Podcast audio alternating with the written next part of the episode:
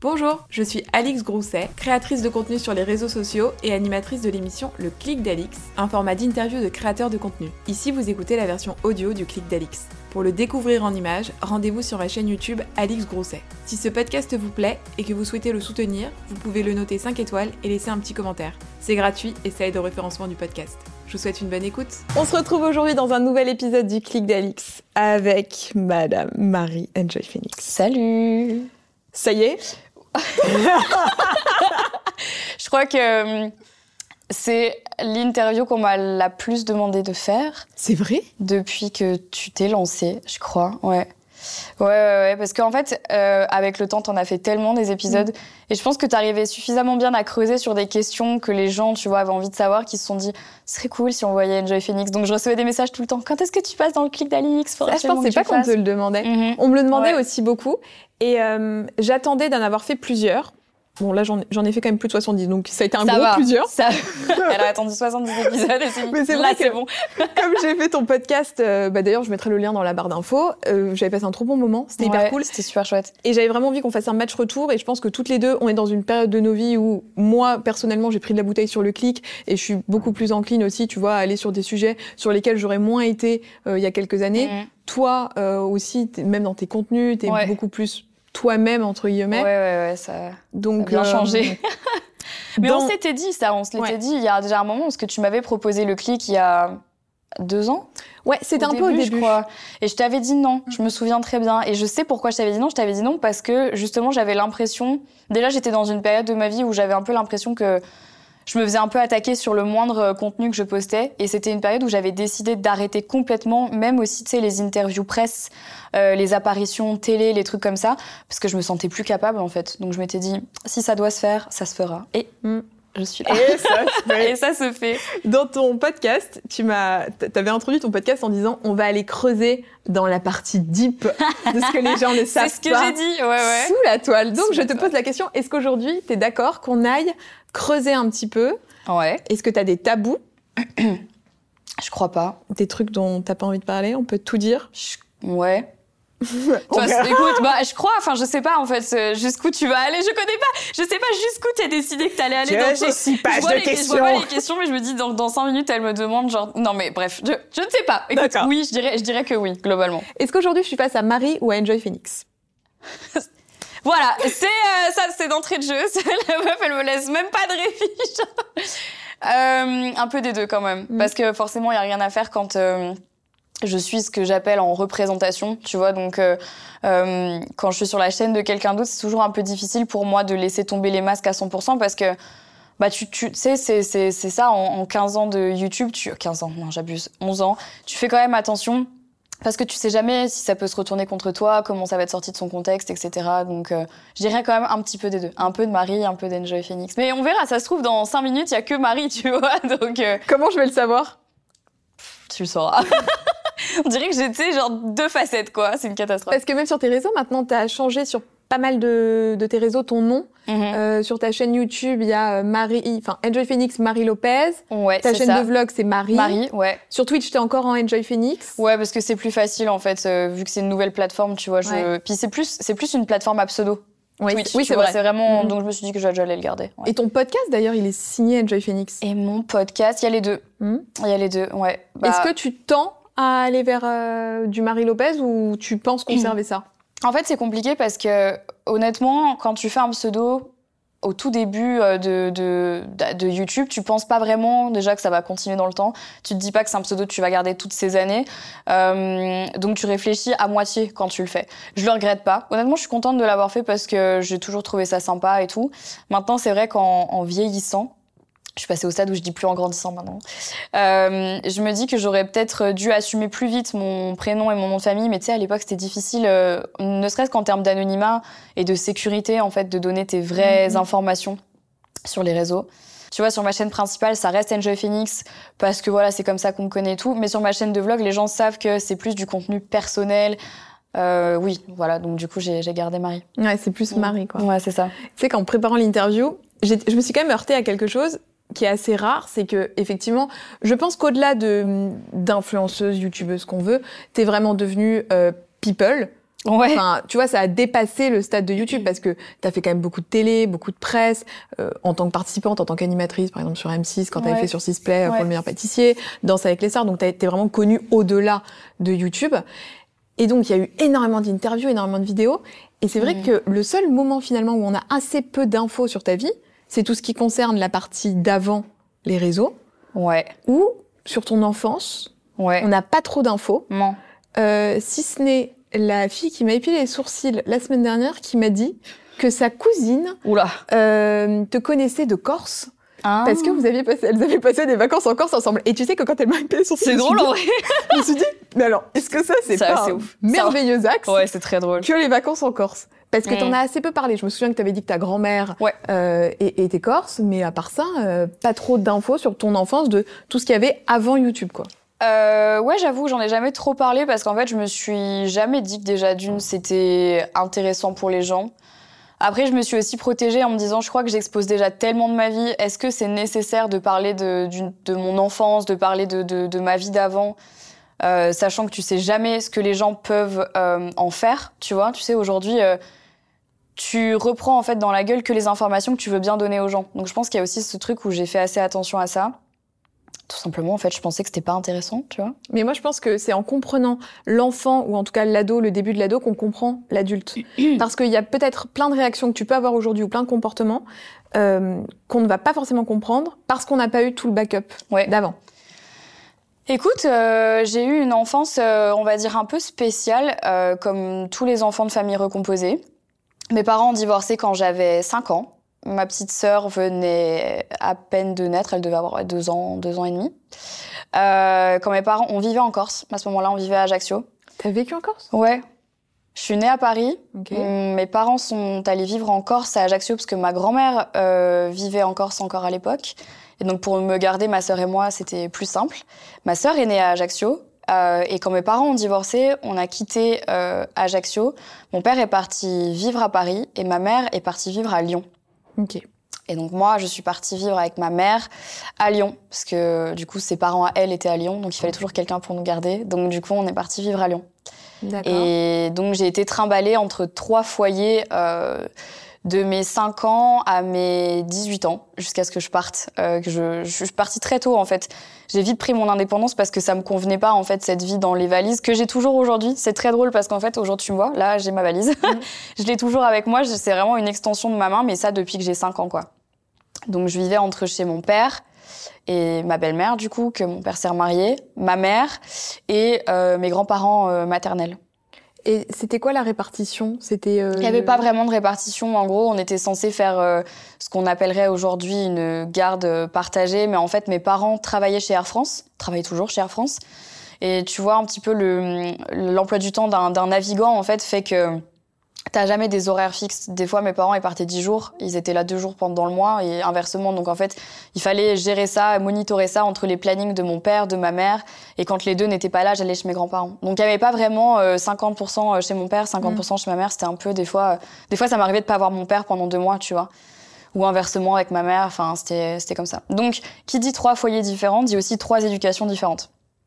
Alors, c'était quoi ces trois éducations différentes? Par quoi elles étaient marquées? Mmh, Alors, ma mère, c'était compliqué. J'avoue que c'est un sujet que j'aborde pas, mais je l'aborderai même pas là parce que je crois que c'est trop privé, mais... T'en parles pas souvent J'en parle jamais. Euh, j'ai eu une relation, euh, et aujourd'hui ça va mieux depuis que je suis tata. parce que ta sœur a voilà, eu parce que ma petite sœur a eu un bébé. Mais euh, j'ai toujours eu une relation extrêmement conflictuelle avec ma mère. Malheureusement, franchement, je souhaite ça à personne. Je trouve que les enfants qui ont des relations conflictuelles avec leurs parents, c'est super dévastateur et ça se ressent par la suite. Mais j'ai vraiment eu des très très gros conflits avec ma mère, euh, qui que je comprenais pas en fait. Tu vois, tout simplement, on n'avait on avait pas Ouais, on se comprenait pas. Et donc, en fait, elle savait qu'on avait des relations conflictuelles, et donc elle faisait tout euh, pour être ma copine. Il y a rien de pire qu'une mère qui veut faire ta copine en fait finalement, parce que du coup il y a plus il y a plus de limites dans l'autorité, il y a plus rien. Et, euh, et du coup dès qu'elle essayait d'être autoritaire avec moi sur deux trois choses, ben moi forcément je l'envoyais chier parce que j'étais là, t'as voulu jouer maman, bah là on va plus jouer du tout parce que tu vois il y a un moment les, les c'est trop flou en fait les barrières entre copine, maman, tu vois c'était c'était vraiment spécial. Mais je pense qu'il y a plein de gens qui ont eu ce genre de, de relation avec mhm. leur mère, enfin fille, mère. Euh, chez mon père c'était C'était chill, mais il fallait quand même respecter certaines règles. Il était très à cheval euh, sur euh, les notes à l'école. Euh, j'avais vraiment pas le choix que d'être bonne élève. Ça, c'était c'était une certitude. Euh, j'avais un peu la boule au ventre quand je rentrais chez mon père avec euh, avec des notes en dessous de, de 12, par exemple. C'était jamais très fun. Euh, mais bon, au-delà de ça, euh, mon père, c'était vraiment, ça, c'était au mérite. Si t'as des bonnes notes, on te fout la paix, en gros, tu vois. Et donc, ça m'a aussi forgé ce truc qui fait qu'aujourd'hui, je pars du principe que chaque chose dans la vie se mérite, tu vois. Et donc, je travaille pour avoir ce que j'ai. Mais pour moi, c'est normal. Chez mes grands-parents, c'était, ben, C'est les grands-parents, quoi. papier et mamie, hein, Ouais. franchement. euh, ils ont toujours été hyper bienveillants avec ma sœur et moi. Ils ont toujours essayé de nous éloigner un petit peu des conflits euh, familiaux parce que même si mes parents étaient séparés, ben c'était compliqué, tu vois. Il s'est- c'était toujours compliqué. Mais c'était pas une séparation facile. non, c'était pas une euh, séparation facile et on l'a vécu pendant très longtemps avec ma sœur. Donc euh, on était souvent euh, le fameux hibou, tu sais, l'enfant hibou que j'appelle ça, qui passait euh, les messages entre le père et la mère, euh, tels que des trucs des fois où on n'était pas censé savoir ce qui se passait, tu vois. Des choses relatant aux finances, par exemple, ce genre de choses. J'avais 12 ans, quoi. 10 ans, 12 ans. Je suis pas censée savoir, euh, tu vois, ce, ce genre de choses, ce genre de problématiques. euh, qui doit signer quoi, qui doit payer quoi. euh, Tu vois, c'était. Ça te met une charge mentale aussi en tant qu'enfant de devoir Ouais. bien passer le message parce que si tu ne le passes pas, ça te retombe dessus. euh. Ouais, et puis en plus, tu vois, quand je passais le message, je m'en prenais plein la gueule à moi, comme si c'était, comme si j'étais euh, l'interlocutrice euh, Ouais, le, de en fait, t'étais le miroir. J'étais le miroir ouais. et j'étais là, mais en fait, euh, bah, ça, c'est compliqué. Donc ça, c'était difficile. D'un autre côté, tu veux rendre service à tes parents, donc tu, tu le fais, tu vois. Mais bon, c'est vrai qu'il y a eu pas mal de, de discordes, euh, effectivement, dont j'ai jamais parlé et dont je parlerai jamais. Il y a eu des conflits internes, il y a eu des, des drames familiaux, il y a eu des situations euh, qui, qui m'ont forgé et qui, qui ont forgé pas mal de choses chez moi et des, et des aversions euh, à certains trucs. Genre, j'ai une aversion, par exemple, au mensonge qui est très très forte parce que malheureusement on m'a beaucoup menti quand j'étais petite, tu vois. Donc, pas une enfance avec beaucoup d'insouciance finalement? Ah non, pas du tout. Ah non, j'ai été. Puis tu vois, euh, euh, très très tôt, j'ai voulu aussi m'émanciper parce que c'était dur pour moi d'être toujours sous la tutelle de quelqu'un quand à côté de ça on me donnait beaucoup de responsabilités en tant qu'enfant. Tu vois, en fait, euh, on te donne la responsabilité d'être déjà adulte en te faisant passer des, factures, des notes, des trucs comme ça. Mais à côté, euh, on te laisse quand même dans le statut d'enfant et on te permet pas de forcément prendre tes ailes, enfin de, de t'envoler et de faire un petit peu ta vie, quoi. Euh, donc ouais, j'ai dû m'occuper de ma sœur très tôt. Euh, et j'ai été... euh, je suis pas, j'ai pas été une deuxième mère, ça c'est ça c'est pas vrai du tout.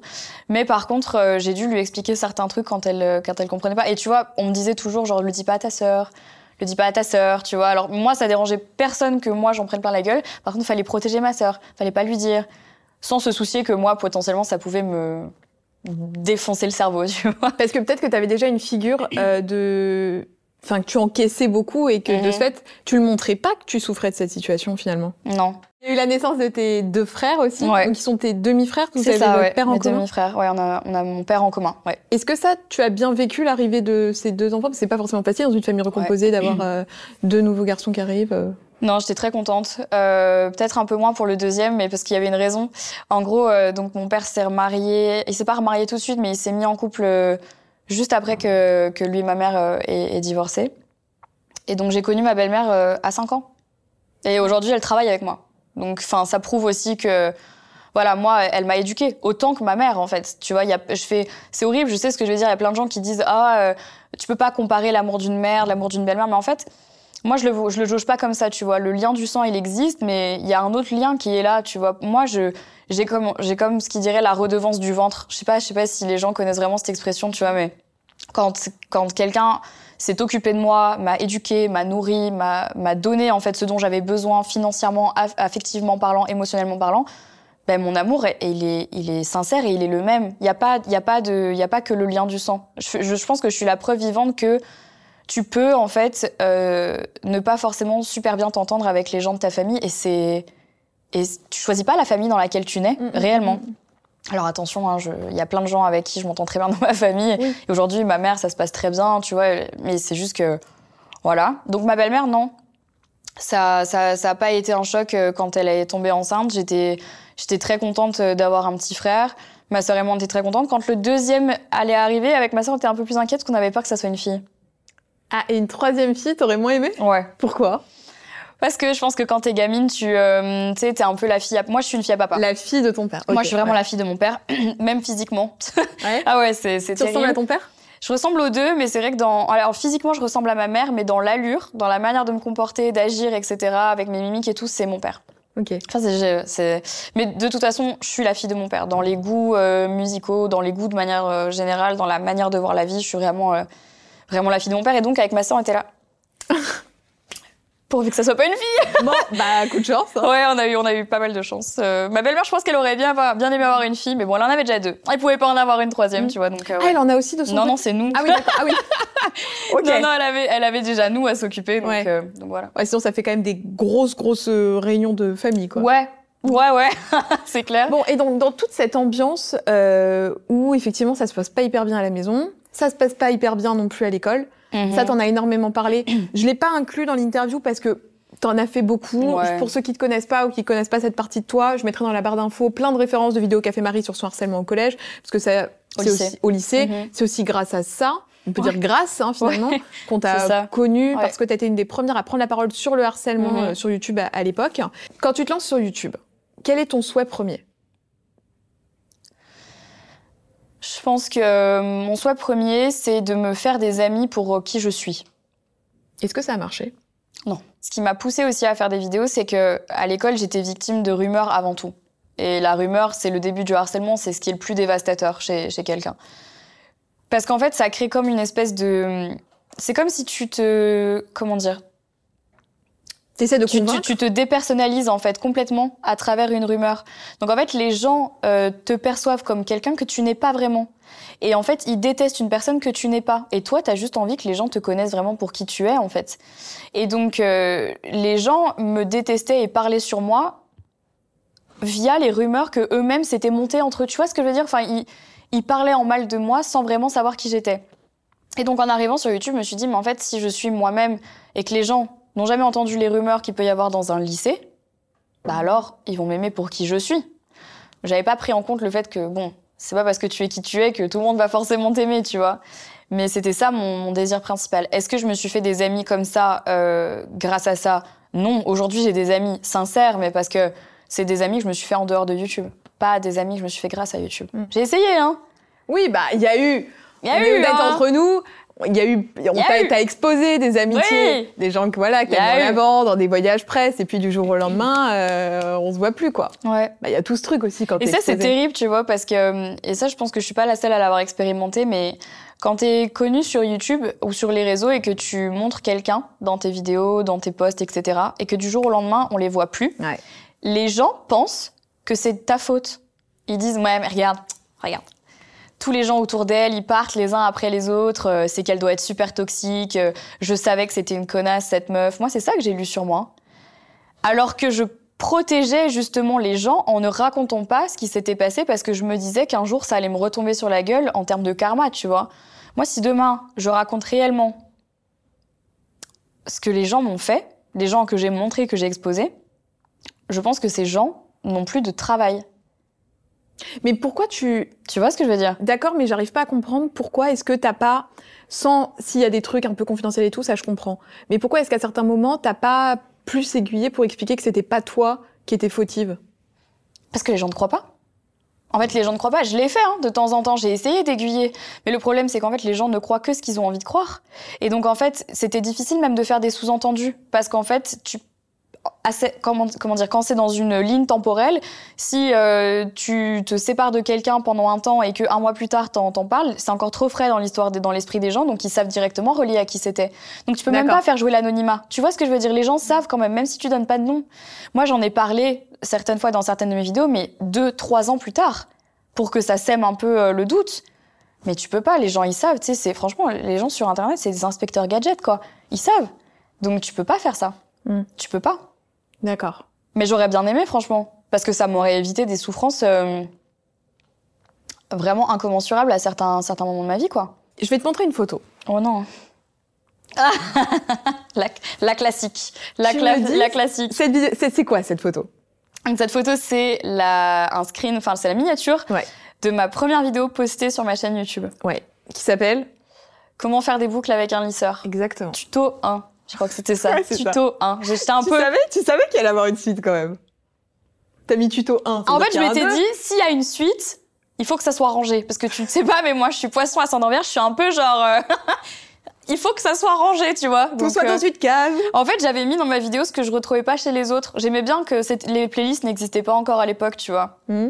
Et donc, je m'étais dit, mais en fait, je trouvais ça plus simple quand tu cherches un truc, bah, de savoir le combien Ouais. c'est et tout, tu vois. Donc voilà, je m'étais dit, pourquoi pas. Bah, Donc tu lances cette vidéo là. Tout à l'heure tu me dis quand j'arrive sur YouTube, je veux que les gens me connaissent pour qui je suis. Mhm. Est-ce que la Marie qui fait des tutos offerts à lycée, c'est Mhm. toi? Un peu. Un peu, tu vois, parce que finalement, euh, quand t'es ado, j'avais 15 ans hein, quand Ouais. j'ai filmé cette vidéo, 2011 pour Ouais. resituer. 16 quand je l'ai postée, parce qu'il a fallu deux, semaines, tu vois, avant que je me décide à la poster, puis avant que je comprenne comment fonctionnait un logiciel de montage aussi. Euh, t'es vraiment dans la fleur de l'adolescence et tu commences en fait à te maquiller, à prendre soin de toi, à vouloir plaire aux gens, tu vois. Euh, et donc, oui, c'était un peu moi, parce qu'à ce moment-là, c'était quand même quelque chose que, que j'appréciais, tu vois, la découverte de, de moi, de ma sexualité, de, de qui j'étais, comment je me percevais. Pour la première fois, je commençais à me trouver jolie, alors que pendant des années, ça n'avait pas été le cas. Donc, euh, donc oui, c'était un peu moi. Mais c'est sûr que à à l'époque, c'était difficile quand t'étais une fille de faire autre chose que des tutos beauté. C'est horrible aujourd'hui, avec le, avec le discours qu'on a aujourd'hui. En 2023, c'est dur de se dire qu'à l'époque, il y a encore 11 ans, c'était le seul contenu qu'on pouvait faire. Les deux contenus que les filles faisaient sur YouTube à ce moment-là, c'était la beauté et l'humour. Et dans l'humour, euh, il y avait pas beaucoup de monde. hein. T'avais Natou et. Andy. C'était les deux seuls. Ouais. Donc euh, le choix était. T'avais pas beaucoup de perspectives de, de carrière en fait Parce sur que tu jouais déjà à WoW et, et Ouais. aux jeux vidéo? Donc, est-ce que si aujourd'hui, par exemple, il y avait euh, Twitch à l'époque où tu as commencé, Mm. est-ce que tu penses que tu te serais plus lancé Ouais. sur Twitch ou dans Ouais. le jeu vidéo? Ouais, Dans le direct. gaming? Ouais, c'est sûr. C'est sûr que j'aurais directement commencé par ça parce que c'est un truc. En fait, c'est ma passion première, les jeux vidéo. Avant, avant d'aimer la beauté, je j'ai commencé à jouer à, à World of Warcraft. J'avais 11 ans. Mais comment tu découvres ça? Parce que tu vois, on est de la même époque Ouais. et moi, j'ai pas l'impression. J'avais des copains dans ma classe qui C'est jouaient. les- C'est les garçons alors qui t'ont euh, éduqué un peu aux jeux vidéo J'avais euh pas de copines à l'école. J'avais que des copains.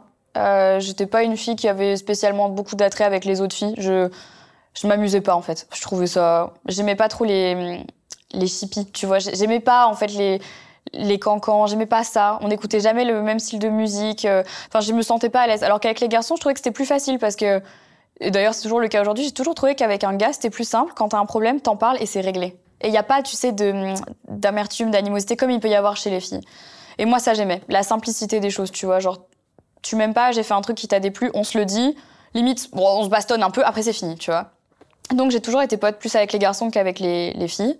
Et donc, dans ma classe, j'avais euh, deux copains garçons et les deux jouaient à World of Warcraft. Et un mercredi après-midi, je suis allée chez l'un des deux et il m'a montré ce jeu et j'ai fait incroyable, je veux jouer à ça. Je suis rentrée chez moi, j'ai téléchargé le jeu et j'ai commencé à jouer. Ah, c'est fou, je savais pas qu'il y avait eu cette petite histoire euh, là comme ça. Oui, parce que effectivement de ce que tu dis, et je me souviens des premières vidéos dans ta chambre où il y avait le drapeau euh, Américain Je, peux le dire aujourd'hui, j'étais particulièrement jalouse. Je n'avais pas le droit d'afficher des drapeaux chez moi. Toi, t'avais le drapeau, un peu la chambre que Valérie Damido aurait fait finalement si tu lui avais dit je veux une chambre euh, US, quoi. Pour tout te dire, j'ai pas laissé le choix à ma mère, tu vois. Euh, J'avais des posters, j'ai dit d'accord, je les ai tous accrochés dans ma chambre. Elle a rien pu dire. je suis un peu forcé la main, j'avoue.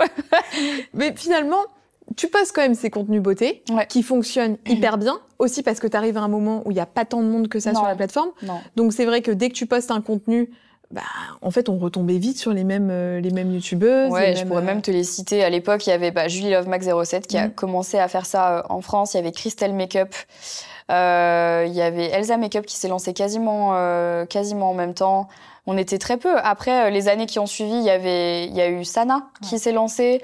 Euh, bon, après, bon, après, il y a eu toute l'era des youtubeuses beauté qu'on connaît. Et il y en a beaucoup qui ont lâché entre temps. Il y a eu une époque aussi des chaînes collaboratives. Ça se faisait beaucoup. Oui. Enfin, vraiment, il y a eu plein de ce que j'appellerais d'eras sur YouTube. Il y en a eu plein, plein, Ah bah, on plein. va en parler. Hein. Il y en a eu plein, donc euh, voilà, j'ai fait partie de la première vague, on va dire. Ouais. Mais très tôt, tu as dû te structurer aussi parce que ça fonctionnait quand même Ah. assez vite. Et Bah, ah, se structurer dans quel sens? Dans le sens de ta belle-mère a rapidement. euh, Pas tant que ça, hein. Ah tu ouais sais, ça a attendu. Alors, attends. Tu J'ai commences en commencé en 2011. 2011, j'avais 16 ans, je suis allée jusqu'au bac, c'était le prérequis de mes parents. Je pouvais Ouais. continuer à faire des vidéos une fois par semaine, mais je devais quand même euh, être bonne dans mes études. J'ai eu mon bac avec mention, tout s'est bien passé. 18 ans, j'ai Là, tu vécu pars de chez seule. Je suis partie de chez moi et c'est à ce moment-là que j'ai commencé à me structurer, à 18 ans. Pourquoi? Parce que euh, j'ai commencé à gagner de l'argent avec YouTube. Euh, c'est ce qui me permettait de payer mon loyer. Honnêtement, en fait, mes parents m'ont pas payé mon loyer. hein. Mhm. C'est moi qui ai payé mon loyer et je suis partie aussi parce que j'avais les fonds financiers pour le faire, grâce à YouTube. Euh, donc c'est à partir de ce moment-là que j'ai commencé à me structurer. Euh, je l'ai fait avec l'aide de ma belle-mère, de mon père et d'un avocat à l'époque qui m'avait aidé à mettre ma société en place. Mais attends, mais on est à une époque où ça, ça n'existe. Enfin, il y a très peu de youtubeurs déjà Moi qui j'ai eu, vivent. j'ai eu beaucoup de chance. Alors, attends, tu me dis la chance, mais comment ça se fait? parce que mes parents sont super smart. j'ai eu beaucoup de chance parce qu'en fait mes, mes parents ils ont ils ont vite euh, vu que de toute façon moi j'étais pas. euh, alors faut savoir un truc, c'est que je suis phobique. euh, c'est horrible à dire. Je suis phobique de l'argent. C'est vraiment une phobie. Attends, phobique de l'argent, c'est-à-dire De l'argent. Je ne veux pas savoir combien j'ai sur mon compte en banque. tu, tu- tu aimes quand même, enfin, t'apprécies quand même gagner de l'argent. Oui, mais je ne veux, je ne veux pas les gérer. D'accord. Ça me, ça m'effraie. Genre, c'est un truc, comme, comme je te disais quand j'étais gamine, ça n'a pas toujours été simple à ce niveau-là. Moi, c'est un truc où je. Tu penses que ça a un lien avec le fait que quand Parce qu'il y a des choses que je dis pas, mais où il y a des trucs où l'argent, c'est très, très compliqué. D'accord. Ouais, c'est vraiment très, très dur. Et donc, en fait, mes parents, ils ont vite vu que j'allais être submergée, tu vois, par ce truc, euh, cette vague, en fait, que je me prenais. Alors qu'en plus de ça, moi, j'avais même pas du tout fait des études là-dedans. Genre, je savais pas gérer un budget, je savais pas faire de la gestion, euh, je savais pas payer des impôts, je savais pas faire ça. Et donc, du jour au lendemain, il fallait que je fasse ça. Mes parents, ils ont dit non, on va pas la laisser dans la merde. Donc, ils m'ont aidé à structurer directement une entreprise, ce que très peu de ont fait à l'époque. En fait, moi, j'ai eu beaucoup de chance. J'ai très vite été, euh, on va dire, dans les clous. dans les clous, tu vois. Tandis qu'il y en a plein euh, qui, recevaient directement l'argent sur leur compte en banque. Hmm. Mais Compte en that's perso, ouais. Perso, ouais. Ouais. Mais that's it. Donc bon, heureusement, euh, ça, ça- j'ai eu beaucoup de chance, j'ai été très vite structurée, mais ouais, c'est grâce à mes parents. Qui, eux, se sont dit, il faut faire les choses bien, tu vois. Mais tu vois, c'est assez paradoxal parce que tu me disais tout à l'heure que ton père était très à cheval sur la réussite scolaire, euh, qui va peut-être de pair aussi avec une réussite sociale. Tu vois, quand tu réussis bien tes études, peut-être que tu accèdes aussi à un statut dans la société que tu n'as pas forcément, tu vois, il y a Mm. tout ça. Et pourtant, il a accepté alors le fait que tu fasses, euh, que tu sois youtubeuse, alors que c'était vraiment pas euh, dans les mœurs comme aujourd'hui. Euh, donc j'ai fait euh, trois semaines de fac Mm. en sortant de mes études, de, ma- de mon bac. T'as essayé, hein J'ai essayé. J'ai- Je me suis inscrite en double licence LEA anglais et lettres appliquées. Ok. Mon but à terme, c'était de m'ouvrir des voies euh, vers euh, soit la traduction. Je trouvais ça très cool, traduction en anglais, je- ça, m'aurait plu. Soit vers euh, prof en amphi, de lettres, mais soit de lettres, soit partir en Angleterre, aux États-Unis pour apprendre le, pour être prof de français. Ça, ça, pouvait me plaire. Et c'était un peu les trucs que je m'étais dit que je ferais, tu vois. Et donc, j'ai pour pour ça que je me suis inscrite dans cette double licence qui aura duré trois semaines, parce qu'en fait, je me faisais reconnaître à la fac. J'ai très vite compris que ça n'allait pas le faire en fait. J'étais en amphi et euh, je voyais les gens sur leurs ordinateurs mettre mes vidéos YouTube. Que c'est gênant. C'était très gênant. C'était très gênant. Donc du coup, je, comme je faisais un petit peu encore de l'anxiété sociale, même si j'avais changé de lycée, c'était pas encore, euh, c'était pas quelque chose avec lequel j'étais très à l'aise. Je, je me suis dit en fait, je vais jamais réussir à faire mes études. Je j'arriverai pas parce que ça me stressait énormément. Donc j'ai demandé à mes parents. J'aurais dit, est-ce que vous êtes d'accord que on fait un deal en fait On a fait un deal. On a fait un deal. Ils m'ont dit, écoute, on te laisse un an. Si au bout de un an, t'as pas réussi en fait à, en gros, gagner ta vie correctement, mettre de l'argent de côté et faire en sorte que YouTube soit un revenu euh, stable, tu reprends tes études. Ok. Si ça marche, on voit. Un peu comme on pourrait dire presque une année de césure. Un peu comme une année de césure. Ok. C'est ça, c'est un peu ça. C'est un peu, c'est un peu le deal qu'on s'est fait. Et comme à l'époque, de toute façon, même en commençant mes études, j'étais pas non plus, euh, je savais pas exactement ce que je voulais faire. Mes parents, ils y ont vu aussi une porte de sortie parce qu'ils se sont dit, attends, elle est passionnée dans ce qu'elle fait, parce que vraiment, c'était un truc, mais je, je, je mangeais YouTube, je dormais YouTube, je vivais YouTube. C'était vraiment, je faisais à l'époque, je filmais trois vidéos par jour. Faut savoir ça. Je montais dans la foulée, euh, ma vie tournait autour de ça, quoi. J'étais passionnée, passionnée. Donc ils se sont dit, la gamine, elle kiffe, euh, elle gagne un peu avec ça, elle peut se payer euh, son appart et tout. Viens, on la laisse faire. Je pense que mes parents, mais j'ai eu beaucoup de chance que mes parents me disent oui, parce que honnêtement, pour le même prix, mes parents me disaient non, non, ma cocotte, toi, tu retournes faire tes études et puis ciao, tu vois, mm. ciao, bonsoir, c'est fini. Mm, mm. Grâce à ça, ils ont permis à ma vie d'être ce qu'elle est aujourd'hui. Ils m'ont permis surtout de m'épanouir dans ce que je faisais et ils m'ont pas en fait euh, enfermé comme on peut le voir aussi aujourd'hui dans des études et en fait à la fin de mes études me dire en fait j'aime pas ce que je fais et là, tu te retrouves après avoir fait euh, un master en mode bon bah finalement je vais changer de voie. Non, je pense que mes parents sur le coup ils ont été assez smart en disant on la laisse et on voit. Et donc ta belle-mère a pris ce rôle de alors, qu'est-ce qu'elle est Est-ce qu'elle est agent? Parce que tu aussi, es aussi dans une agence. Mhm. euh, chez Point d'orgue, à Karine, que tu montres très souvent. Ça fait longtemps que tu es chez Karine. Donc, Karine a ce rôle d'agent.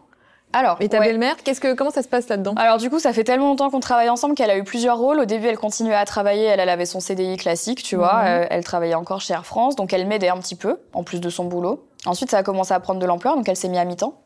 À mi-temps pour ta société pour, bah pour sa société, déjà, ah elle a pris un mi-temps. Euh, donc, elle travaillait à mi-temps pour moi. Donc là, elle a commencé à gérer les mails, les contrats, les avocats, mon emploi du temps. Elle m'aidait beaucoup, elle m'accompagnait. J'étais jeune à l'époque. Il hein. faut quand même imaginer que j'avais 18 ans. C'était un truc qui n'était pas très connu. Le premier tournage que j'ai fait, c'était chez Au Féminin à l'époque. Euh, c'était rémunéré, donc il fallait qu'il y ait quelqu'un avec moi. Enfin, je me rappelle que mes parents, ils étaient inquiets quand même, tu vois, de se dire, attends, on va pas la laisser monter à Paris toute seule. Aujourd'hui, les gens... Aujourd'hui, les influenceurs de 18 ans, ils partent aux États-Unis tout seuls, mais moi, tu... mais mes parents m'auraient jamais laissé faire ça. Ils me laissaient déjà pas monter à Paris toute seule, ils m'accompagnaient. Ils avaient peur pour moi. C'était tellement hein. nouveau. Mm, mm. C'était tellement nouveau pour le même prix. Je me faisais embrigader dans un truc. Tu sais, tu sais pas ce que c'était. Donc, euh, donc elle a fait ça. Et puis au bout d'un moment, en fait, euh, ça prenait tellement de place, tellement d'ampleur qu'elle a pris une année euh, sabbatique dans son dans son boulot. Et ensuite, elle a démissionné et elle bosse avec moi à plein temps. Donc ça a évolué de un petit peu, on va dire, assistante, manager, agent. Donc elle gérait vraiment tous mes mails, tout ça, machin, machin, les contrats, être sûr que tout était bien fait, les factures et tout. Elle a tout géré dès le départ. Et puis ensuite, on a été dans un network. J'étais chez M6. Puis ensuite, donc les MCN à l'époque. J'ai changé de. Donc M6, ils avaient un rôle d'agent aussi. Donc euh, elle, ça la déchargeait, mais elle gérait toujours. Quand, quand bien même. Moi, entre eux, elle faisait l'intermédiaire entre toi et M6. Exactement, elle faisait l'intermédiaire. Ensuite, j'ai été chez Disney. Ça a été aussi, il y a eu une période où Disney était un network, j'étais chez eux. Je suis retournée chez M6. J'ai quitté M6 et je suis rentrée en agence, donc chez Point d'orgue. Et chez Point d'orgue, ça fait 5 ans, je crois, que j'y suis. D'accord. 5 ans sur les, sur les 11 ans, on va dire. Donc, euh... Et aujourd'hui, qu'est-ce qu'elle fait? Bah, Elle gère toujours ça, elle fait toujours l'intermédiaire. Elle, elle n'a pas ce rôle de prospection, si tu veux. Oui. Elle a vraiment le rôle de gestion, euh, de toujours les factures et tout. Et surtout, elle gère aussi mes deux autres sociétés. Et oui, ça, on va en parler tout à l'heure. Parce que j'ai trois sociétés et donc, bien sûr, elle gère. J'ai 10 salariés. Donc, elle fait un peu de RH alors aussi Elle fait de la RH, elle fait les salaires, elle fait tout elle gère le bureau. Euh, tous les trucs qui, toi, te. Qui sont phobiques chez moi. Parce qu'en en fait, c'est même pas de l'ordre de la flemme. Faut vraiment capter que chez moi, c'est un truc où. D'ailleurs, c'est très drôle. Elle choisit, elle, les moments où elle me parle de ça. Parce qu'elle te connaît par cœur. Parce qu'elle sait qu'il y a des moments où si elle m'en parle, je vais faire une crise d'angoisse. Je peux pas gérer ça. Oui, mais tu vois, ce que je te disais au début de l'interview. Pourquoi c'est intéressant qu'on revienne aussi sur. Tu es ma psy. Mais non, mais tu vois, je, vais appeler ma psy. Je vais dire, tu dois regarder cette vidéo avec Alix parce que tu verras, on parle de la même chose. Elle va être morte de rire, ma psy. Elle va me dire, mais putain, t'as plus besoin de moi, c'est bon. Appelons Alix Grousset. bah n'hésitez pas, je prends les consultations. Allez-y dans les commentaires. Non, mais tu vois, ce que je te disais au début, c'est important parce que si tu étais arrivé à l'interview en me disant euh, je suis phobique administrative, j'ai peur d'argent et tout. Mais qu'on n'a pas tout le backup. Mm. pourquoi est-ce que ça te procure ça? Les gens, peut-être, qui vont regarder, vont se dire, oh, est-ce qu'elle en rajoute pas un peu des caisses? Alors que quand on comprend ouais, que enfant, ça a été un traumatisme et que vraiment, c'est pas une parole en l'air, mais que ça a été vraiment très profond pour toi et que c'est une faille que certainement tu bosses avec ta psy, là, on comprend pourquoi il y a ça. et tu vois, je trouve que c'est là, pour le coup, vraiment intéressant que tu sois aussi open d'en mm-hmm. parler parce que ça permet vraiment euh, de faire un fil rouge et de. En fait, à la fois, c'est hyper intéressant et à la fois, euh, et à la fois, je pense que je pense que ça intéresse que deux, deux, catégories de personnes. Les gens qui sont mal intentionnés et qui ont envie de savoir des choses de mon enfance que je partage très peu, et des gens qui sont, on va dire, euh, qui me soutiennent énormément et qui ont envie d'en savoir plus pour comprendre d'un côté bienveillant comme on est en train de le faire actuellement. Mhm. C'est aussi pour ça, tu vois, que je me dis toujours, faut faire attention à ce que tu dis, mais bon, là, en attendant, j'ai rien dit de oui, non, mais après, tu contrôles aussi ce que tu dis. Et de toute façon, tu sais très bien, hein, ici, il n'y aura pas un titre avec écrit. Euh, la phobie de l'argent voilà, voilà, on va pas faire ça, quoi. ah, bah ouais, je suis déçue. non, mais voilà, et donc, du coup, c'est vrai qu'elle gère, euh, ma belle-mère gère euh, tout, tout l'administratif euh, de ma boîte. de mes trois boîtes. et, et en fait, on a fait ce choix toutes les deux parce que elle, c'est un truc Alors, je dirais pas qu'elle apprécie faire, mais elle est très méthodique et elle est vraiment top dans ce qu'elle fait. Donc, euh, moi, je lui fais une confiance aveugle là-dessus. J'ai vu des gens un jour euh, dire sur Twitter que si ça se trouve, mes parents me prenaient de l'argent sans que je le sache. Parce qu'ils savaient que ma belle-mère travaillait avec moi. Et je trouve, et je trouvais que c'était très, hum, c'est très dur en fait de dire un truc comme ça parce que ça, ça renvoie à une peur déjà profonde chez certaines personnes. Et tu te dis, bah, oui, peut-être qu'ils le font. Et puis d'un autre côté, ça casse aussi la confiance. Alors heureusement, moi, ça n'a rien ébranlé, mais je trouvais que c'était dur, en fait, le jugement que les gens peuvent avoir, en fait, sur, euh, sur une famille entière. Et je pense pas que je fais partie de ces gens. Euh, enfin, je, je, suis pas sûre. Que... Enfin, je pense pas que je fais partie de ces enfants que les parents ont exploités, tu vois, comme on peut le voir sur de nombreuses chaînes YouTube actuellement.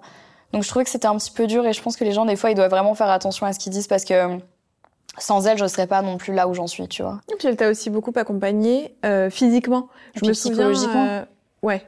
Je me souviens quand elle allait beaucoup aux États-Unis, mmh, euh, quand il y avait les conventions et mmh. tout, euh, où elle venait aussi tout le temps avec toi. Euh. Quand je faisais mes signatures de livres avec 5000 personnes à la Défense, elle était là. Hein. Elle était à côté. Tu regardes les vidéos, elle était à côté de moi. Mmh, Parce que sinon, enfin, en fait, il faut s'imaginer que à ce moment-là, j'ai pas beaucoup d'amis dans la vie.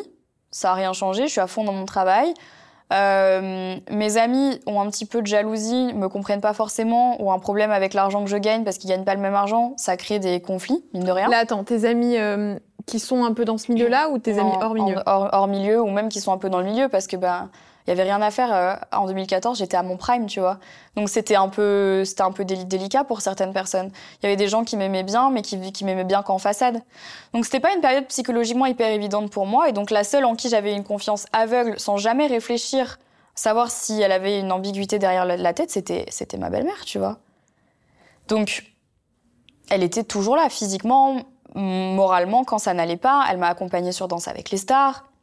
Elle était là pour mes signatures de livres, elle était là pour tous mes tournages, pour tous mes voyages presse. Puis il faut s'imaginer, c'est pas facile pour elle euh, de laisser ses deux enfants en bas âge à la maison pour m'accompagner moi et pas ma sœur. Enfin, tu vois, en fait, c'est c'est une psychologie de famille en fait qui est bouleversée pour le travail de quelqu'un. Donc de voir ça, les gens dire des trucs pareils, j'étais là, mais vous savez pas, les...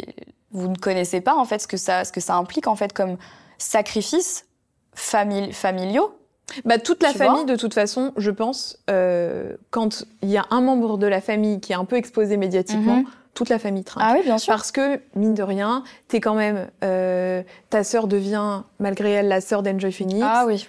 Est-ce que ça, elle en a souffert, par ouais, exemple elle en a souffert. Parce que tu la montres beaucoup moins aujourd'hui. Euh... Alors, je la montre enfin, tu l'avais pas tellement t'en montrer, mais. Euh... Je la montre moins parce qu'on n'habite pas dans le, dans, dans, le même pays maintenant. Et puis, euh, puis elle est maman et je crois que ça, ça a aussi beaucoup changé euh, donc oui, je la montre moins, mais quand elle était... Ma sœur, ma sœur et moi, euh, je crois que je l'ai jamais dit, mais il y a eu un moment où on s'est pas parlé pendant un an. À cause de ça mm-hmm. Un an, c'est loin quand t'es sœur. C'est très très loin. Donc les réseaux sociaux, à un moment donné, enfin les réseaux sociaux, la, fame, YouTube, ça a, impacté ta relation avec ta sœur? Les copines de ma sœur étaient copines avec elle parce que j'étais, parce que c'était la sœur d'Enjoy Phoenix. Ouais, quand elle l'a su, quand elle s'en est rendue compte, au lieu d'en vouloir à ses copines, elle m'en a voulu à moi. Mais je lui en ai jamais voulu pour ça. Jamais.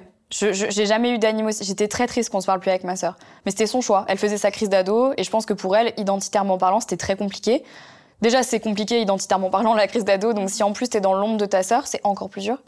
Donc j'en ai pas voulu. Mais on s'est pas parlé pendant un an. Bah, c'est dur. Et puis c'est au moment où effectivement, es, toi, tu as besoin aussi peut-être de ta famille, du soutien, quand c'est la période où c'était au moment de danser avec les stars. Ouais, c'était, c'était euh, non, c'était un peu avant Danse avec les stars quand même. Mais tu vois, je trouve que la relation qu'on a aujourd'hui avec ma sœur, elle, elle, elle est, euh, elle a jamais été comme ça. Elle a jamais été aussi aussi saine et on n'a jamais été aussi proche que, que ces deux dernières années, deux trois dernières années. Ouais. Et c'est peut-être aussi le fait que tu t'es plus cette pression d'être la numéro un, mm. parce que tu l'as dit tout à l'heure. Alors en fait, c'est bâtard parce que dans les chiffres, c'est toujours moi. En termes de quoi? D'abonnés. Ah ouais? Ouais. En, sur la, alors, du coup, dans quelle euh, classification? Parce que là, t'as quoi? 6, millions sur Insta Sur Insta, j'ai 6 millions. Sur ma chaîne principale, j'ai 3 millions 5. Ouais. Donc en fait, en termes de, on va dire en termes de, de filles, je suis pas la première sur YouTube, mais je suis dans, dans, les premières. Je crois qu'il y en a tout. Ouais. Mais donc en fait, aujourd'hui, c'est plus du tout, euh, c'est plus du tout. Les, enfin, ça, ça n'a plus rien à voir. Aujourd'hui, les, les, les, chiffres des abonnés ne veulent plus rien dire. Aujourd'hui, ce qu'on regarde, c'est les vues, tu vois. Donc c'est pour ça que c'est très difficile parce que t'es là, genre, les gens, ils te... ça m'est déjà arrivé d'avoir des gens, ça c'est vraiment le pire truc. Ça digresse un peu sur ce qu'on sur ce qu'on disait, mais qui, qui vont dire sur les réseaux Putain, la honte, franchement, elle a tant d'abonnés et t'as vu combien elle fait de vues? En fait, les gens, ils sont dans mes stats apparemment, tu vois. Ils ont de la peine pour moi sur les stats. Mais en vrai, de vrai, c'est vrai que c'est un peu incompréhensible. Et c'est très dur, en fait, de réfléchir comme ça parce que toi, tu te remets en question, tu te dis Putain, en fait, oui, c'est vrai. Mais parce qu'il y a des. Bon, il y a des facteurs, il y a plein, il y a plein de raisons. Il y, a, il y a ça, mais il y a aussi ce que tu disais tout à l'heure. Il y a des, il y a des airs en fait. Mhm. Donc effectivement, à un moment donné, en 2014, euh, c'était ton prime. Ouais. Mais de toute façon, le prime, je pense, ne peut pas durer. Ah non. Ça 50 dure pas, pas, tu vois. mais ça dure Et là, aujourd'hui, celles qui sont à leur max, dans 10 ans, ce sera plus les mêmes. Ah dans non, 5 bien ans, sûr. ce sera plus les mêmes. Ah non, bien sûr. Comment tu vis, toi, justement, toute cette arrivée de nouvelles vagues? J'en ai reçu beaucoup ici, que ce soit Léna, Maya, Marine, tu vois, il y a beaucoup de gens qui sont arrivés entre-temps. Comment est-ce que toi, tu le vis quand, justement, on te compare à elles Est-ce que est-ce que t'as eu le seum? Je crois que je l'aurais mieux vécu si euh, on me l'avait pas mis dans la gueule. En fait, c'est très difficile parce que moi, j'ai toujours accepté le fait qu'il y ait des nouvelles personnes qui arrivent sur la plateforme. Parce que, bah déjà, c'est sympa comme contenu à regarder. Quand t'as des gens en fait qui bousculent un petit peu ce que tu fais, tu trouves ça chouette parce que ça te challenge toi aussi. Déjà à regarder c'est fun, ça te challenge en fait à t'aligner, à faire mieux. Moi, je suis quand même quelqu'un euh, qui suis très, je suis très dans la performance dans tout ce que je fais. C'est aussi, ça fait aussi partie de mon éducation, comme je te disais avec mon père. J'ai toujours été élevée à ça. Être la- c'est- C'est ça. hein. Faut être la première aussi. C'est ça qu'on attend, Marie. hein. Ouais, C'est ouais, pas moi. hein. ouais. Mais c'est bien, ça m'a forgé. Moi, je suis très, je suis, j'aime bien. Tu vois, ça, c'est pas, c'est pas quelque chose pour moi qui est, qui qui un fardeau. Mais donc, j'ai toujours trouvé ça normal, sympa. Des fois, un petit peu ennuyant parce que tu comprends pas. Au début, c'était un peu là, genre, c'est qui elle? Comment ça se fait qu'elle fasse autant de vues? Genre, pourquoi est-ce qu'elle attire autant? Qu'est-ce qui, qu'est-ce qui est différent? Pourquoi pour... Enfin, tu vois, tu, tu te poses forcément plein de questions. Mais je l'ai toujours vu comme un booster pour me remettre en question et pour essayer de produire du contenu différent. Jusqu'à ce que on vienne me le mettre dans la gueule. On vienne me dire dans les commentaires Ah putain, euh, t'es tellement has-been maintenant, euh, regarde, euh, comparé à telle, telle, telle youtubeuse, franchement, Tu eu avec ça Euh, Je l'ai eu avec tout le monde. Je l'ai eu avec Léna, je l'ai eu avec, euh, je l'ai eu avec Marine. En gros, on me comparait toujours avec des filles plus jeunes que moi, qui étaient en fait la nouvelle vague d'influenceuses. Et donc, bah, à un moment, c'est difficile parce que tu commences. En fait, c'est les gens qui créent la compétition à ta place. Toi, tu la crées pas forcément parce que c'est le cycle de la vie, tu vois. On va tous mourir et il y a des gens qui vont toujours commencer à naître. C'est pareil sur tous les réseaux, dans tous les milieux. Quand tu es dans une boîte, tu as toujours envie de de- d'upgrader et de prendre la place de celui qui est au-dessus de toi. C'est pareil, tu vois. Donc, elle, elle- et en plus, elle, je pense qu'elles étaient là pour, euh, pour challenger ça aussi. Toi, tu vois pas la compétition, mais c'est les gens qui la créent à ta place. Donc là, ça commence à te foutre le seum. Parce que du coup, tu te dis, non, mais attends, euh, là, les gars, je suis en train de passer pour une merde, en fait. Alors que pas du tout, parce que on a tous notre, notre audience, en fait. Il y a de la place pour tout le monde. Alors aujourd'hui, il y a plus beaucoup de place, on va pas se mentir. Il y a hein. du monde hein, quand même. hein. Aujourd'hui, il y a Euh, quand même du monde, mais à l'époque, il y a encore euh, trois, trois ans, euh, il y avait encore de la place pour tout le monde. Donc pour moi, je voyais pas où était le problème de, de ça. Et puis en fait, ouais, non, c'était, c'est vraiment les gens, je dirais, qui sont très mesquins. Et c'est eux, en fait, qui vont créer de la compétition. Pourquoi? Parce qu'ils aiment les dramas. Et ils ont envie de créer de l'animosité, tu vois. C'est les gens qui vont regarder qui follow qui, qui a unfollow qui. C'est très dur, tu vois. Toi, toi, tu veux juste faire ta vie. Mais pourtant, non, il y a encore des gens qui vont fouiner. Ce truc-là, je l'ai vu parce que euh, là, tu as fait un voyage presse GHD avec, Ouais. il y avait Sana et Marwa. Ouais, Et vous avez posté un reel, enfin c'est Sana, je crois, qui a ouais, posté ça n'a un posté reel. un reel, ouais. Vous êtes toutes les trois, vous arrivez, et dans les commentaires, il y a que des gens qui disent quoi, mais euh, Sana et Marie en même temps, ou euh, Marwa et Sana en Mhm. même temps, parce que forcément, à un moment donné, quand vous étiez un peu toutes à votre prime de euh, YouTube beauté, euh, Mais c'était là- pas forcément copines. bah, on était. Alors avec Sana, on a eu une histoire euh, compliquée dans le sens où on a été copines, puis on n'a plus été copines, Mhm. et puis on a re-été copines, puis après ça a été ambigu, puis après on n'a plus du tout été copines. Euh, parce que tu vois, c'est très destructeur aussi ce milieu-là. Il y a plein de gens qui parlent, des gens qui vont mentir, des gens qui vont dire des choses, des gens qui cherchent à te monter les uns après les, les uns avec les autres. Et puis il y a aussi un paramètre, enfin sans langue de bois, à un moment donné, quand t'es quand quand quand on, on est séparés, on est genre un top 5, et ce qui nous sépare, c'est 5000 abonnés, mais c'est la bagarre Tu as vraiment fait la bagarre? Mais c'est la bagarre. Mais si tu, enfin, franchement, faut arrêter de mentir. Moi, j'en ai marre des gens qui sont là. Ah non, moi, je Ouais, cherche tout pas la fame. Allez, ça y est, stop. Ah, faut arrêter de mentir. C'était la bagarre. À un certain moment donné, c'était la bagarre. Et Ça se matérialisait par quoi? Bah, euh, des vidéos qui étaient copiées, de très grosses inspirations, des miniatures qui étaient sensiblement les mêmes, des voyages presse où l'une et l'autre allaient parce que l'autre était là à sa place. Pourquoi est-ce qu'elle elle est là et pourquoi moi je suis pas là? Pourquoi elle est invitée à un tel event? Nanani, si elle elle vient, moi je viens pas. Hmm. Ah mais attends, c'était la guerre à ce moment-là, c'était c'était la bagarre et ça les gens ils veulent pas le dire, mais c'est la vérité. Ça a duré un an je pense, vraiment où c'était comme ça. Après, l'écart s'est creusé, chacun a trouvé son audience et ça s'est beaucoup calmé avec le temps. Et puis, je pense qu'on a grandi. Moi, aujourd'hui, Sana, c'est quelqu'un que j'apprécie beaucoup et on a eu des conversations avec Sana qui, qui en fait, se sont avérées être hyper, euh, même, comment dire, touchantes dans le sens où je pense que on s'est retrouvés dans le sens où on a chacun fait notre petite popote chacune de notre côté. Et quand on s'est revus, en fait, on s'est rendu compte qu'on partageait exactement les mêmes valeurs. Et donc, en fait, finalement, ça, ça match, tu vois. Puis, je suis plus du tout dans cette. Euh, allez, je suis plus, je suis plus dans ce truc, c'est fatigant, c'est oui, épuisant. J'ai plus envie. Et donc, aussi, euh, hein. et donc, pour moi, il n'y a pas. Je comprends les gens, mais parce que les gens sont restés bloqués dans, restent bloqués sur euh, sur des événements du passé. Et même si toi, tu essayes d'aller de l'avant, c'est eux qui te. Tu sais, c'est comme un espèce de, de, de, boulet, tu vois, qui viennent et hop là, ils te rattrapent. Eh, eh, n'oublie jamais, tu vois alors que toi, t'es passé à, autre chose. Mais comme il y a des traces sur Internet ou comme il y a des machins et que eux, c'est un petit peu leur amour, gloire et beauté, ils adorent faire ça. Hmm. Voilà. Oui, parce qu'à ce moment-là, en plus, c'était vraiment encore ta période où t'étais très YouTube beauté, mhm. jusqu'à une vidéo qui m'a marqué, qui est la vidéo euh, je, pardon, je vous ai menti ou euh, un titre comme ça. Attends, je l'ai noté. Je suis désolée de vous avoir menti. Ah oui, je pensais pas que tu allais parler de cette vidéo. Je pensais que tu allais parler de la vidéo où je voulais plus recevoir de. Elle arrive juste après. enfin, on fait de façon chronologique. Tu as raison. Dans cette vidéo, tu es encore blonde. Pour moi, c'est important de le dire. Oui, parce que la vidéo où tu arrêtes de recevoir euh, des produits, t'es passé châtain. Donc, c'est tout bête, mais pour moi, tes cheveux, c'est une gradation de. Ah, mes cheveux, c'est symptomatique de ma personnalité. C'est euh, une gradation de ta personne. Là, je suis à mon prime, là. là Donc, ouais. ça, ça, mais ça démontre bien. T'es passé de blonde platine à. Quand, quand t'es à, à aujourd'hui, les cheveux noirs. Mm. T'as même fait un petit, une petite face de bleu. Oh, j'ai tout eu. Allez, sans. J'ai pas fait de rose encore. quand euh, tu passes cette vidéo, je suis désolée de vous avoir menti le terme menti. C'est fort. Archi fort, surtout sur les réseaux où très souvent les influenceurs sont taxés d'être des menteurs. Mm. Pour certains, c'est vrai, pour d'autres, un peu moins. tu es mauvaise, Alix. Une balle perdue. On apprendra celui qui veut.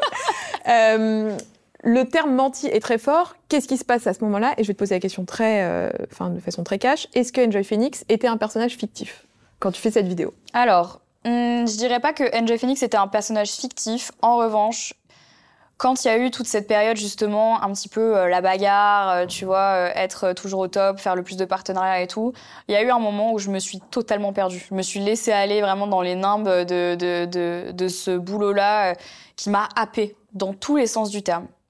Et, et en fait, à ce moment-là, mon simple but, c'était de réussir. J'avais même plus le côté passion. Et c'était en ça, en fait, que la vidéo, pour moi, elle était importante. C'est que, en gros, le problème, à ce moment-là, c'était que je ne faisais les choses que pour être au top. Et je faisais plus vraiment les choses parce que je les aimais profondément. Alors que je continuais à dire que YouTube c'était ma passion, que j'adorais mon métier, que j'étais hyper reconnaissante de ce que je faisais. Je disais ça et de l'autre côté, je pleurais parce que mes stats étaient pas assez bonnes. Je faisais des vidéos en fonction des tendances. Le slime. Voilà, le slime. Regarde-moi, s'il te plaît. Enfin, tu vois? Et, en fait, c'est en ça, ça, ça a duré quand même un sacré moment où mon but c'était de faire des vidéos qui marchaient, pas des vidéos que je kiffais. Et c'est en ça que j'avais l'impression de mentir à ma communauté. Parce que autant c'était difficile d'un côté parce qu'il n'y a rien à faire, ces vidéos-là, elles mais quand je te dis elles pétaient les charts, c'était euh, incroyable. Les stats étaient malades par rapport aux million, Hein. C'était du euh, million de vues pour chaque vidéo, faut quand même le, savoir. Donc d'un côté, t'as ces vidéos qui tapent les, hauts des stats et, tu te dis putain, je dois continuer. D'un autre côté, tu te lèves le matin et t'es là, hein, je vais encore devoir faire la gamine en vidéo. Top génial, trop bien. Donc j'étais totalement, euh, j'étais en dissonance totale en fait avec qui j'étais et le contenu que je produisais. Et à un moment, je me suis dit non mais là, tu vas devoir choisir Marie parce que il y a un moment ça va se ressentir. Et d'ailleurs, il y a des gens qui l'avaient vu parce que ça se voyait sur certaines de mes vidéos. Il y avait plus aucun vrai sourire. Il y avait, il y avait rien. Tu sentais que j'étais, tu sentais que c'était pas moi. Et j'en avais longuement parlé avec mes parents à ce moment-là. Ils m'avaient dit, écoute là, ça se voit que tu kiffes pas ce que tu fais. Enfin, à côté de ça, j'adorais faire des vlogs, mais sur ma chaîne principale, j'étais perdue, quoi. J'étais perdue. Donc c'est pour ça que j'ai fait cette vidéo. Parce qu'il fallait que je rétablisse un peu la, la vérité, quoi. sais quoi, ça m'a fait penser à euh, Anna Montana. Miley Cyrus. Non, je t'explique pourquoi. Miley Cyrus, quand elle jouait dans Anna Montana, Mm. elle était euh, la petite, euh, la, la- la- la coqueluche, on va dire. Oh, c'est ça. Mal à ma France de dire coqueluche, mais bon. La coqueluche euh, des US, euh, Miley Cyrus, c'était euh, l'adorée des ados et des parents. Ouais. Elle était référence aussi pour les parents en tant qu'ado parfaite. Bah ouais. D'un seul coup, Miley Cyrus, alors ça le, ça faisait bien rigoler de jouer dans Montana, mais elle avait quand même envie d'être femme, euh, d'être plus à l'aise avec ce qu'elle était, sa sensualité, peut-être sa sexualité. Et hop, elle a twisté et après, elle a commencé à faire euh, Ouais. Wrecking Ball, se couper Ouais. les cheveux, etc. Pour moi, t'as eu le même truc. Pour Alors, la vidéo, c'était Breaking moins- Ball. Ah, Un peu moins extrême. c'était le rasage de crâne de Britney Spears. Mais en vrai, c'est ça. Ouais. C'est un peu le syndrome des enfants Disney Ouais, que tu as vécu. C'est que toi, tu t'es construit en tant qu'ado de référence pour les enfants, pour les parents. Je prends notamment en exemple le fait que tu que t'aies mis beaucoup de temps à dire que tu fumais. C'est anecdotique, mais Oh, c'est la réalité. non, ça, c'était terrible. Parce Ouais. que quand, quand je me souviens très bien, quand tu as fait la vidéo pour dire que tu fumais ou tu avais répondu dans une FAQ un truc, Ouais. tu avais expliqué que c'était parce que tu ne voulais surtout pas influencer. Je m'en suis rendu compte avec le temps que c'était le cas. J'aurais pu être euh, gourou d'une secte hein, à ce moment-là, Alix. hein. C'était c'était une période, regarde le masque à la cannelle. Non mais attends, tu, tu, tu, tu, tu vois le, Ah, le ça, délire ça avait fait. euh, Non ouais. mais attends, tout ça parce que les gens qui potentiellement auraient fait des allergies, je tiens à préciser, à n'importe quel produit vendu dans, le, dans, le, dans la grande surface euh, à côté de chez toi, ont fait une allergie à ce, à ce masque-là parce qu'ils n'ont pas fait de test comme ils auraient dû le faire pour n'importe quel produit qu'ils allaient s'appliquer dans tous les cas. Oui, t'aurais- après, peut-être que ta faute aurait été, tu vois, de le dire en vidéo. J'aurais dû, euh, tu ouais. vois. Mais sur le coup, même moi, j'y ai pas pensé parce que ça tombait un petit Ouais. peu sous le sens. Et encore une fois, je remets pas la faute, enfin, je remets pas la- la- le truc en question. C'est juste que ça prouve bien qu'à ce moment-là, on remettait jamais en question ce que je disais et ce que je faisais. Donc oui, si moi je disais que je fumais des clopes, j'avais vraiment clairement pas envie que euh, t'aies des gamines qui aient acheté leur premier paquet, tu vois. Oui, parce que justement, tu avais cette audience encore de très jeunes. Et est-ce que c'est pour ça que tu as voulu, à un moment donné, euh, changer et t'affirmer un peu plus en tant que peut-être un peu moins lisse Enfin, en tout cas, montrer ce que tu étais vraiment. Parce que finalement, là, ce qui ressort, c'est que la Marie qui fait du slime, c'est pas la vraie Marie. Quand t'éteins ta caméra, tu fais pas du slime pour te détendre, quoi. Non, pas du tout. Non, je faisais du contenu pour, euh, pour, pour l'âge de ma communauté, mais c'était pas représentatif de qui j'étais. Et en fait, à un moment donné, j'avais aussi cette envie de conversationner avec des gens qui avaient mon âge et qui avaient, en- entre guillemets, les mêmes hobbies que moi. J'avais plus envie d'être la copine plutôt que la grande sœur, ce statut que j'avais eu pendant des années. Donc, euh, C'est vrai, parce que même dans les médias, c'est ce qu'on disait de Oui, toi. toujours. T'étais la grande sœur Ah de- oui. des ados. oui, j'étais pas euh. la copine. Hein. À un moment, c'est sympa, euh, cinq minutes, mais hein, je peux pas être ça toute ma vie, tu vois. C'est. Est-ce que ça t'a créé des problèmes d'identité? De, de, tu vois, de plus savoir euh, où est-ce que t'es Est-ce que là t'es Marie Est-ce que t'es Enjoy Phoenix? Ouais. Et ça se manifestait par quoi, ça? Dans des conversations avec des potes, où en fait, des fois, euh, je disais des trucs sur certaines intonations, où j'avais des expressions, ou alors, genre, j'allais. hum, je sais pas, par exemple. euh, J'aurais même plus d'exemples à te donner, mais genre, mes potes allaient dire arrête de faire ta Enjoy Phoenix. C'était violent, tu vois, quand on me le jetait à la gueule, parce que j'étais vraiment là, genre. C'était un peu la honte, en fait. Mais en fait, c'était, c'était difficile parce que, tu vois, encore une fois, il y a cette dissonance entre les gens qui disent ça, mais d'un autre côté, quand il s'agissait deux heures plus tard de rentrer en boîte de nuit et qu'on se faisait refoule, c'était trop chouette de dire que leur pote c'était Enjoy Phoenix. C'était eux qui prenaient leur téléphone, qui mettaient mon Insta et qui les montraient au videur. Moi, j'étais derrière, j'étais super gênée. Et tu l'as jamais dit Non. Pourquoi tu le disais pas T'avais peur de la honte. C'est la honte de traîner avec des gens comme ça. Mm. C'est la honte d'avoir des potes que tu penses être tes potes, mais au final, tu, tu, tu sais qu'ils ont une partie d'eux où ils se servent un peu de toi. C'est, pas, pas glorieux, tu vois. Oui, mais justement, si toi t'as ce recul-là de te dire c'est la honte, pourquoi est-ce que tu continuais à rester avec eux? C'est Parce Ah, que sinon d'autres t'étais toute seule. Ouais. Mhm. Ouais. Donc tu préférais te dire bon, fine, j'accepte et. Ouais, j'essayais de prendre que le meilleur de la relation, tu vois. J'essayais de me dire que je prenais que le meilleur de ce qu'ils pouvaient m'apporter et que je savais qu'ils avaient des défauts. Et en fait, je le voyais pas forcément comme ils restaient avec moi parce que j'étais Enjoy Phoenix, mais plus comme. euh,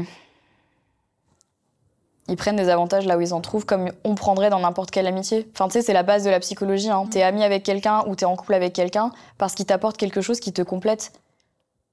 C'est pas négatif de voir les choses. Enfin, c'est pas négatif, c'est pas péjoratif, c'est juste la vérité, en fait. Tu trouves en ton père, père P-A-I-R-E, Mhm. la chose qui te manque à toi. C'est ça qui est la base d'une relation, tu vois. Ton cerveau, il est, il est fait comme ça pour euh, combler ses besoins. Donc en fait, je le voyais pas dans, je le vois, je le voyais pas du tout de manière négative. Je disais bah voilà quoi. Ouais, mais en fait, le problème, je pense, c'est que ça, ça crée des relations faussées dans le sens où tu peux vraiment pas être toi-même avec ces gens-là de peur de euh, que ça soit répété. Ça m'allait à ce moment-là. J'étais, j'étais, j'étais bien comme ça. Et t'étais suivie psychologiquement à ce moment-là? Non. Ça fait 4 ans que je vois une psy. Mais avant, non. Non, avant, je faisais partie de ces gens qui disaient qu'ils n'avaient pas besoin de voir une psy. Jusqu'à ce que je vois une psy pour la première fois. Et alors pourquoi t'as changé maintenant? Parce que. Qu'est-ce qui a fait que tu t'es dit, bah, why not en fait? Plein de choses. J'étais victime de crises d'angoisse très récurrentes et des vraies crises d'angoisse parce qu'aujourd'hui on, aujourd'hui on, attribue la, la crise d'angoisse euh, on dit ah j'ai fait une crise d'angoisse. Non une vraie crise d'angoisse j'en faisais euh, une tous les deux jours très violente. C'est aussi euh, et à ce moment-là c'était je me rappelle c'était Jelly euh, qui venait me lécher le visage jusqu'à ce que j'arrête de faire ma crise d'angoisse. Je m'en souviendrai toute ma vie euh, je pouvais plus me regarder dans un miroir. J'étais en, j'étais en, j'étais en état dépressif, comme, je, comme on pourrait dire. Pas en dépression, en état dépressif. Et, euh, et j'avais énormément d'acné à ce moment-là. Et en fait, une des causes que je voulais, enfin, une des, une des pistes que je voulais explorer euh, par rapport à l'acné, c'était le, l'aspect psychologique. Après avoir essayé, en fait, en gros, euh, tous les traitements qui existaient, euh, la naturopathie, l'alimentation, les médicaments, euh, je voulais pas faire Roaccutane tant que j'avais pas tout essayé. Et je m'étais beaucoup renseignée sur l'aspect euh, qu'est-ce que la psychologie peut avoir comme impact sur ta santé? Et donc, je m'étais dit, bah, vas-y, foutu pour foutu, je vais voir une psy. Et en fait, euh, c'est pas grâce à la psy que j'ai soigné mon acné, c'est grâce à Roaccutane, finalement, je l'ai quand même fait. Mais ça a été un énorme soutien émotionnel et ça m'a fait creuser dans plein de choses. C'est grâce à ma psy qu'aujourd'hui, j'ai une relation correcte avec ma mère. hein. Sinon, moi, je lui parlais plus. Et je pense que je l'aurais pas reparlé euh, de ma vie, tu vois. Donc, euh, donc non, c'est c'est- c'est- c'est vraiment la meilleure chose qui me soit arrivée de voir psy.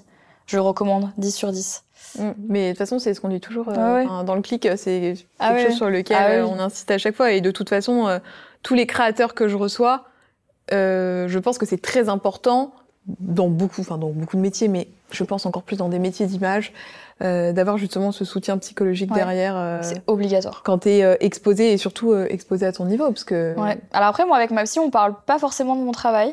On en parle un petit peu Ouais. sur, en gros, euh, on va dire les. En fait, ce qui est rigolo, c'est qu'à chaque fois que je, lui vais, je vais lui parler en fait d'une émotion que je ressens dans mon boulot, elle va prendre cette émotion et elle va la ramener en fait à ma vie, à qui je suis, à tu ta vois. vie perso. Ouais. Ok. Et en fait, tu te rends compte qu'il y a des, bah, y a des leviers d'action comme ça où tu te dis, ah, oui, en fait, euh, ça, c'est ça, ça, c'est ça, ça, c'est ça.